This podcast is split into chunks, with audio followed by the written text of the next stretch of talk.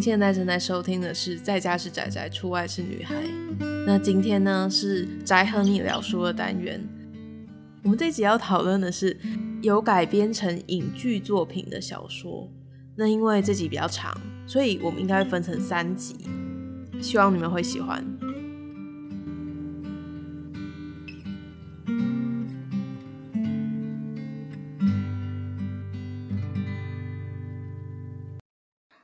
说，我真的很少看电影，可能大学研究所的时候看很多影集，但是电影就不是我在闲的时候会想要主动去找来看的东西。所以你都看影集，要不然就是看书这样子。就是几年前开始，我就也很少看影集跟日剧。我不知道为什么，就是突然觉得好像没有什么有趣的题材，还是说我觉得好像比较习惯看更短一点就有结果的东西。哦，因为看书其实是最快的。然后我上礼拜在跟我先生在讨论，他是很喜欢看动画，然后我就是很不喜欢看动画。我就说比，比比起看动画，我真的宁愿看漫画。原理跟刚刚那有点像。动画有的时候有一些我认为很不必要，但是有点干扰的元素，会影响我对这个作品的评价。比方说，有那些卖奶卖肉或者是卖萌的角色，如果整集他们的。特征就是太明显的话，我就会开始觉得这部动画很烦，令人烦躁，然后就会压过它很好的剧情那些东西。所以你不吃这套哦？意外的不是很吃欸，竟然就是呃，我会看比例，有一些真的是很烦。我我印象最深刻的事情是《命运石之门》。大家都跟我说那是神作，然后剧情很神什么，但是我过不了嘟嘟噜这一关哎。你连这个程度都不行哦？对，那你真的很不行哎。就那个整个形象是可爱的，我知道他是讨人喜欢的角色，然后个性也很那个，但是我一听到他嘟嘟噜，我就很想揍他。是没错，可是你会因为这样不想要看那个动画？我会有一点点。哇，那真的是蛮严重的。对。我就觉得啊，这样好奇怪。因为如果是其他的，比方说冒险类，就是没有这些太过二次元的设定，就有一些是比较偏写实剧情，或者是说现实，然后有一点歪曲的那种剧情，我是可以看得下去的。我在想，是不是就跟我对奇幻作品的接受度有关系啊？你觉得那个世界是你没有办法那么快理解，或者你不太能接受的世界？对。可是如果是用这个方向讲的话，嗯、漫画也是一样啊，因为它动画会这样，理论上漫画里应该会有类似的角色或是剧情。可是因为动画它又多了声音效果，然后还有彩色的那个刺激，我觉得对我来说讯息量可能有点太大。后来想想，可能是这样。然后像你看《摇曳露营》的话，它就是一个比较偏日常的情景。然后我觉得它卖萌恰到好处，就 是没有太 over 的那种，我感觉好像就蛮能接受的，然后就看下去。我自己其实也是喜欢看漫画胜过动画，嗯嗯嗯，嗯，就是也是快，就是那个感觉，嗯、因为你是自己可以掌握节奏，对书也是，对。但是电影的话，我会很想要看。他怎么用电影表现？如果我很喜欢那个作品的话，嗯，虽然很常会生气，就是因为你脑里面的想象通常都会赢。嗯，没错。他要做出你觉得啊，跟我想的时候不一样，然后还是觉得很棒，没有那么容易。所以就是在想这一拜的题目的时候啊，我就发现那些我原本很喜欢的小说作品改编成。电影或影集的时候，我通常都是没有很喜欢的。哦，这个不是只有你，通常我觉得大家大家都是，因为他们有自己内心的设定了。对。但如果我是先看了影像作品，再回去看小说的话，我的接受度会高非常多。前上礼拜金马奇幻的时候啊，嗯，看了一个，你知道《异变者》吗？不知道，它是一个漫画，然后改编成电影，嗯，然后。我去看那个电影的时候，我就非常明确的感受到，如果我没有看漫画，我应该会喜欢啊。可是你看漫画，你就会想说这边哪是这样子啊？或是啊，你就这样子移过来，就是他完全移过来，你要生气，嗯、然后他很怪，你也不高兴。嗯、但实际上那部电影就是他的配乐啊什么，整个弄起来那感觉是不错的。他就会上 Netflix，如果有人有兴趣可以去找来看。我觉得先不要看漫画，因为你看了电影觉得哇电影不错，然后你去看漫画，你就会发现哇这个细节这样补起来，就是原来他那时候为什么会这样，是因为这样啊，对，异变者是不是？嗯，哇，我们今天超快切入主题，很厉害，真的吗？因为我觉得这个这一题应该会讲很长很长吧？是不是要先给你发表一下你的澎湃啊？真假的？等下。讲我讲完这集就结束，五十分钟 solo 都是你这样。想说我要简洁一点。我本来我的作品，我当然是一定会先推《使女的故事》嘛，嗯，因为我超级喜欢玛格丽特海特务。嗯，但我要先讲，我不是他每一本书都喜欢。《使女的故事》应该是我看他的第二本书。我看他的第一本书是一本叫做《女祭司》的书，那时候没有到非常喜欢。对，好，总之就是因为我一定要讲这个，然后我昨天就想说，刚好在那个。记录有一个平台是它里面所有的东西都是纪录片，然后它上面最近就新上了玛格丽特艾特伍的算是传记电影吧，嗯，然后我就想说我把它看一下再来讲，应该可以讲的更好。哦，结果一看不得了，我想要把所有我喜欢他的书都拿出来重看。他在讲说他的那个创作过程啊，嗯，就像他说他在做。使女的故事的时候，是因为他那时候读哈佛，虽然说是那么好的学校，男女平权应该要很进步，嗯，但他说在那个时候，哈佛还有那种只有男性才能进入的图书馆啊，那个图书馆里面是非常丰富的现代诗歌的收藏，嗯嗯嗯，就说他那时候他是一个诗人，他很年轻的时候就已经开始写作了，但他却没有办法进入那个有现代诗歌收藏的图书馆。然后他说《使女的故事》啊，那个纪录片里面就有拍他在哈佛校园里面走，其实是他想象在哈佛英语系的校园里发生的故事。哦，把它转化成那个，然后就没想到就变成现代的这个启示 录，然后里面就有很多那种他在改编的时候啊，然后剧组跟他沟通什么的，嗯、然后我就觉得哇，他真的是一个好了不起的作者，在他之前就是。加拿大没有那么出名的作者，所以他有名之后，哦、等于是他也帮助了当地的出版商嘛。因为就像你有一个像吴明义，他的书就是可以出版到国外，嗯、那当地的出版商就可以去跟人家谈版权、谈合作。嗯嗯嗯。所以他在那边是一个很重要的角色。那他会写这种东西，想必他对社会活动那些都有非常高度的兴趣。他变成一个很非凡的人物之后，哦，我真的是迷妹。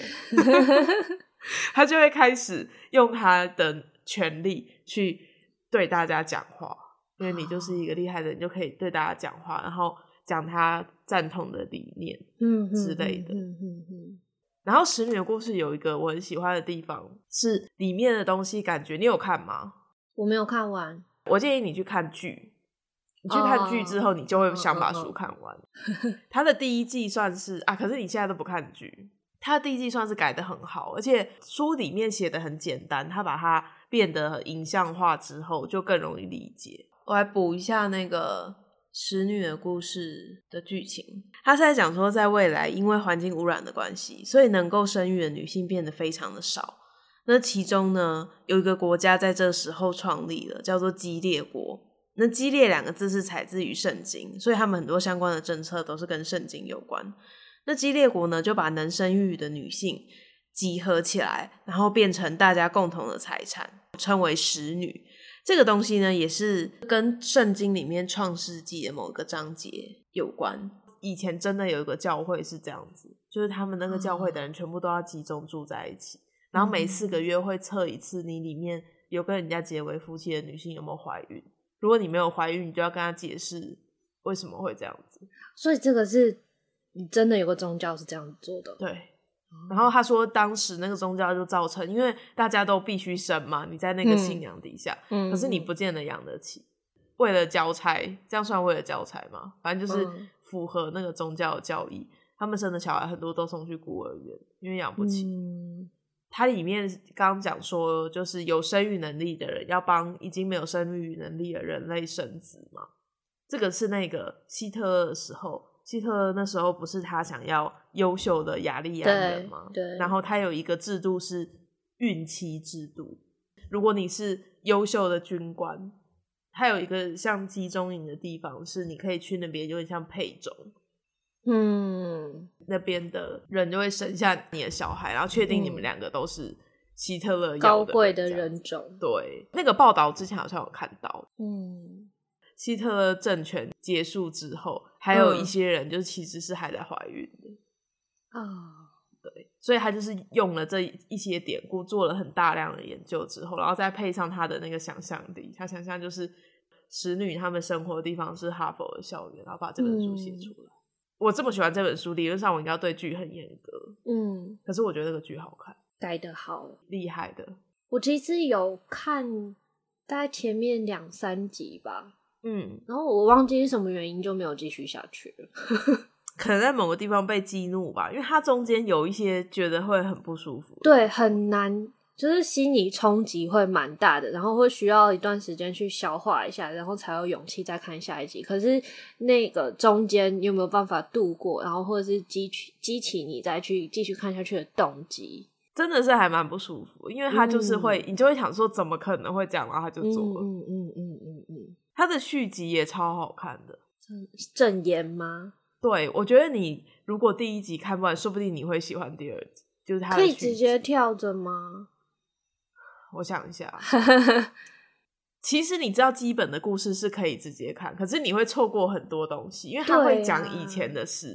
嗯，那证词真的好好看哦！我那时候一开始是先买有声书，就是他在国外出的时候，嗯嗯，然后听完有声书之后，后来台湾出我又看一次，就是买中文版的再看一次。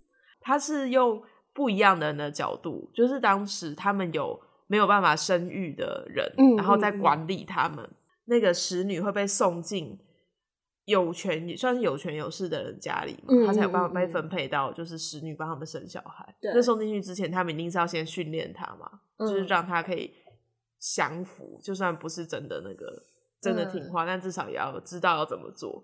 然后他其中一个就是负责训练他们的那个，那应该是嬷嬷。嗯嗯嗯嗯。回忆这整件故事，有离开到那个状态了。那另外两个角度呢？有其中一个是在加拿大长大的小女孩，那她等于是从这个政体外面来看这个状况。然后还有一个是在激烈国本地出生的小女孩，她是从内部来看这件事的状况。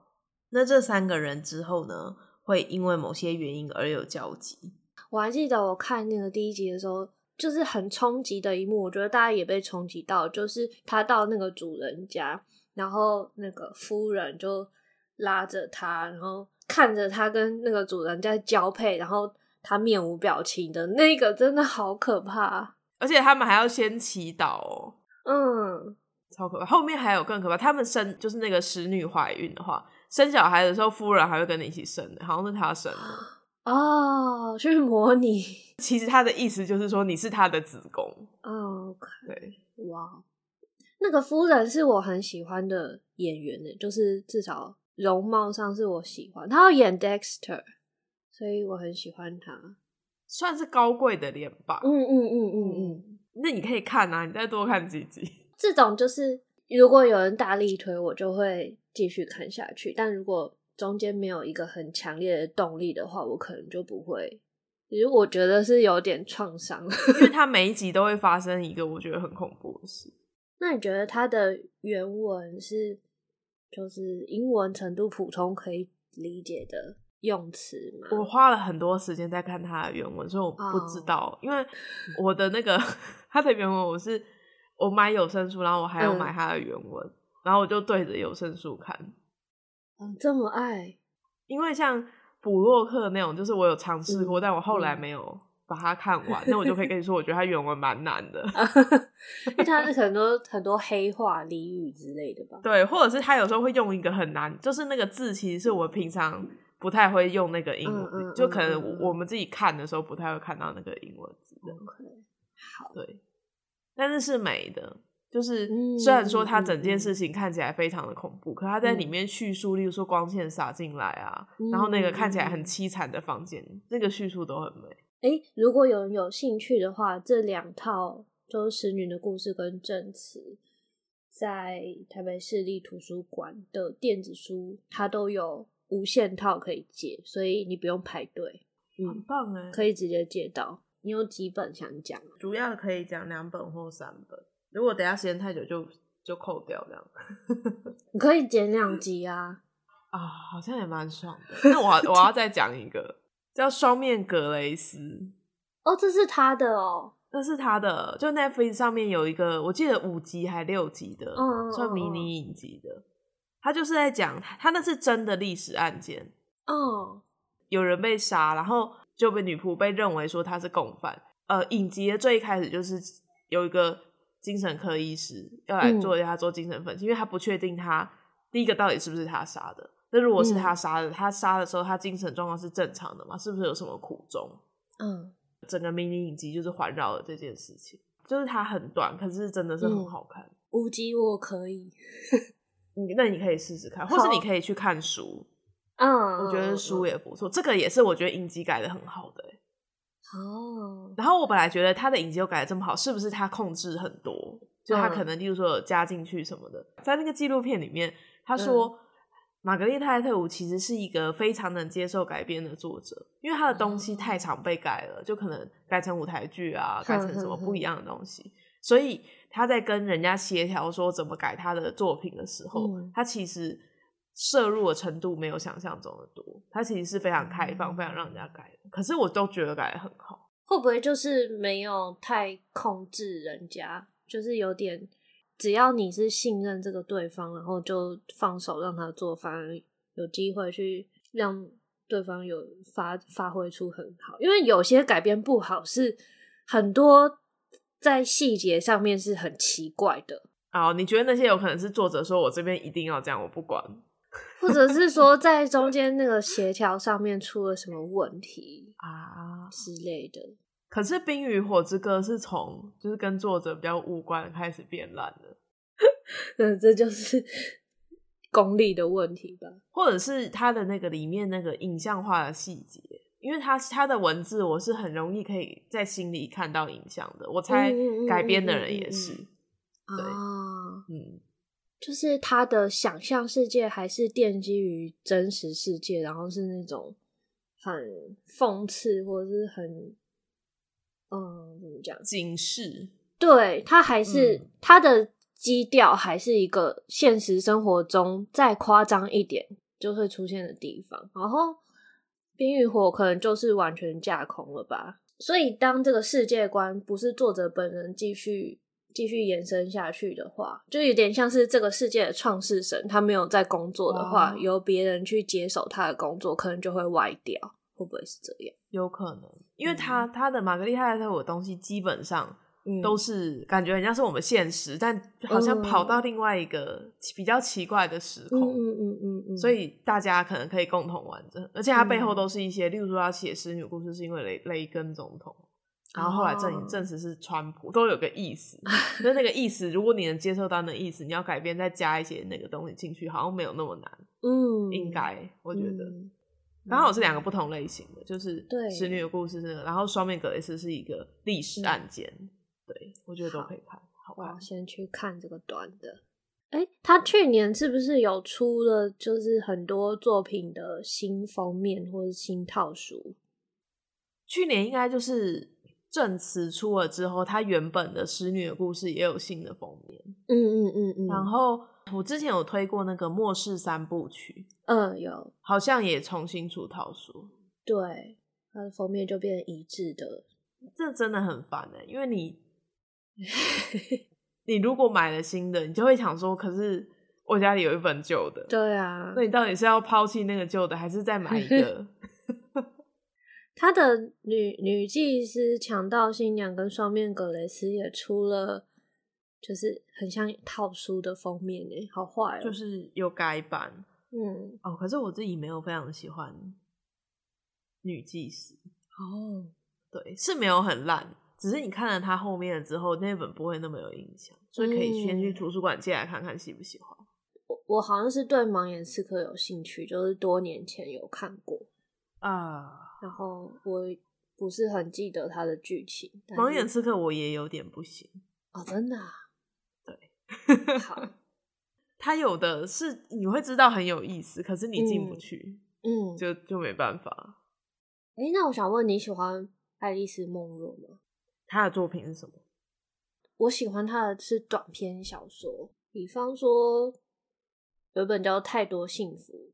我觉得我没看过他的书，哎，对，我现在看《陌生》都没有。我想想看，我那个时候看了《亲爱的人生》跟《太多幸福》，我觉得蛮有意思的，你可以去看看。啊，雌性生活有在我的。愿望清单，就我有把它加加进去。嗯，他写短篇小说的时候，那个怎么样？就是可以体会到有人说笔很利是什么意思哦。嗯，你可以看。那你有推荐第一本要看哪一本吗？我自己是看他一号啊，就是太多的幸福。他的就是表面上你看完之后会觉得是平平淡淡的故事，但是。你如果仔细去想的话，就会可能会推出一些在那个表面之下的一些很比较深刻的剧情。我要讲一个我很讨厌的阿路仔用词，叫做细思极恐，但是那个 有点这样子的感觉。看介绍好像是还蛮不错，只是太多幸福这个标题就是我不会看的书。爱丽丝梦露是诺贝尔得奖，诺贝尔奖得主，嗯。我记得他也是加拿大人，所以他可能那个某种程度也也受到玛格丽特·艾特伍的一些 啊，一个这个叫怎么讲，庇荫吗？不知道他们两个是同期还是他是比较年轻的？哎，梦若也蛮老了，他也对啊，他因为他看起来很老，不敢，我本来想说是不是比他晚，但好像。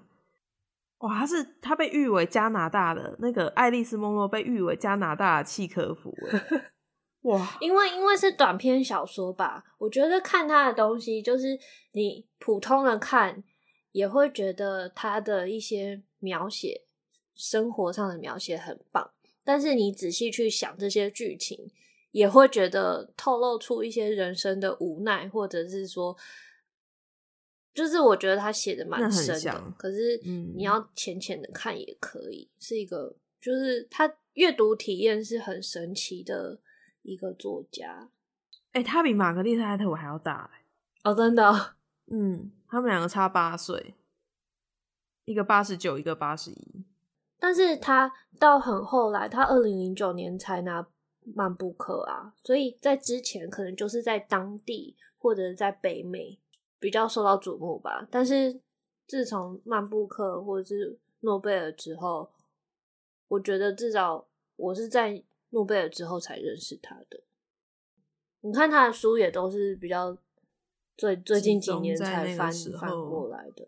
他就是呃，表面上他是在叙述日常，可是你可以感觉到，如果你是那个主角的话，你一定是。嗯内心有很多话想说，或者是内心有很多情节在跑，所以他厉害就是从一些表表面上他在描写这个主角的动作，他在做的、从事的活动、从事的行为，你会知道他的心里面可能正在想些什么。嗯、我觉得这是很厉害的地方，啊、嗯，就是还是有很女性的细腻描写。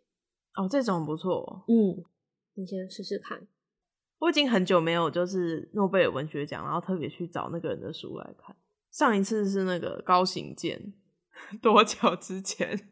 我完全不会想要看他的书，诶，就是感觉要很很认真才能才能看完的书。我有看什么给你姥爷买啊？鱼竿怎么样？你觉得如何？也没有不好，可是我、嗯、我也是那种感觉，就我觉得我好像不想要看那么累的啊。好，再来换你吗？好，那我就顺便讲，嗯，因为刚刚讲到诺贝尔奖得主，嗯，我就想要讲一个是，也是诺贝尔。在家是宅宅，出外是个女孩，闲聊生活可不喝酒，样样都来。手机打开，有个女孩，宅宅女孩，